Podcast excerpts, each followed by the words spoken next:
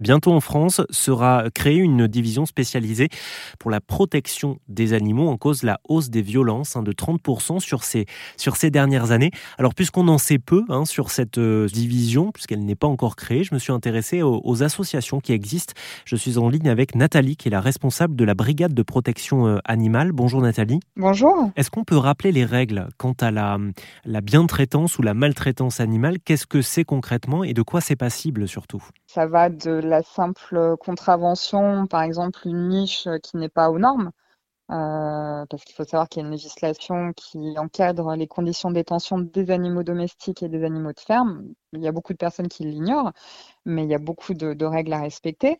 Donc le simple fait de détenir un animal dans de mauvaises conditions peut être considéré comme de la maltraitance.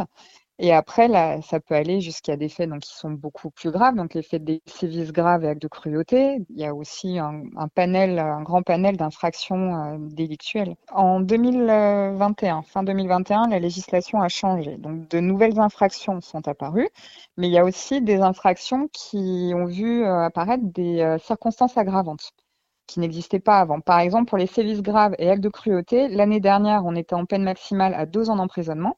Et là, depuis donc fin 2021, on est passé en peine maximale à 5 ans d'emprisonnement quand cela a entraîné la mort de l'animal.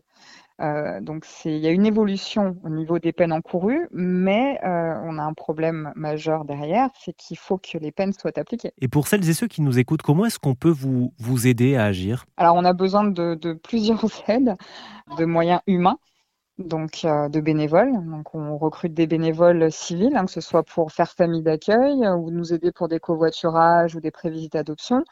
On a besoin d'enquêteurs euh, qui puissent nous aider sur le terrain pour, pour intervenir, notamment pour tout ce qui est négociation ou, ou discussion avec, avec les propriétaires d'animaux.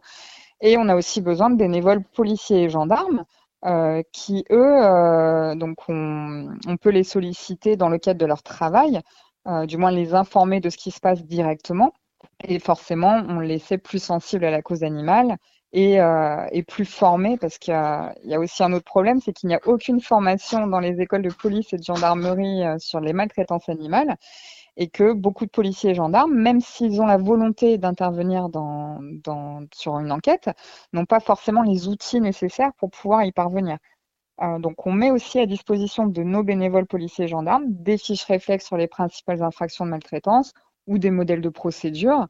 Euh, on a un groupe privé qui regroupe juste les, les forces de l'ordre de l'association, qui est aussi un groupe d'échange et de partage entre membres de forces de l'ordre sensibles à la cause animale. Donc ça veut dire que si vous euh, recevez de l'aide hein, de la part de celles et ceux qui nous écoutent ou des autorités euh, publiques locales par exemple, que vous pouvez donc croître en formant euh, de plus en plus d'enquêteurs, de plus en plus de, de, bénévoles Les moyens financiers, tout ce qui est moyens financiers, ça va dans le sauvetage de nos animaux. Donc ce sont des frais vétérinaires ou des pensions ou, ou des frais annexes.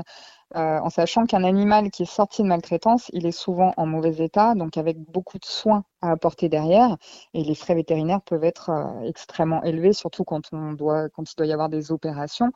Donc on a besoin de dons, et de par ces dons, ça nous permet d'accroître les sauvetages. Et euh, il y a aussi une aide qui nous est très précieuse, ce sont les familles d'accueil. Euh, parce que quand on retire un animal de maltraitance, il faut qu'on puisse le placer quelque part et on a besoin de bénévoles qui acceptent d'accueillir un animal issu de maltraitance pour le remettre sur pied, lui redonner confiance en l'humain et l'accompagner jusqu'à son adoption.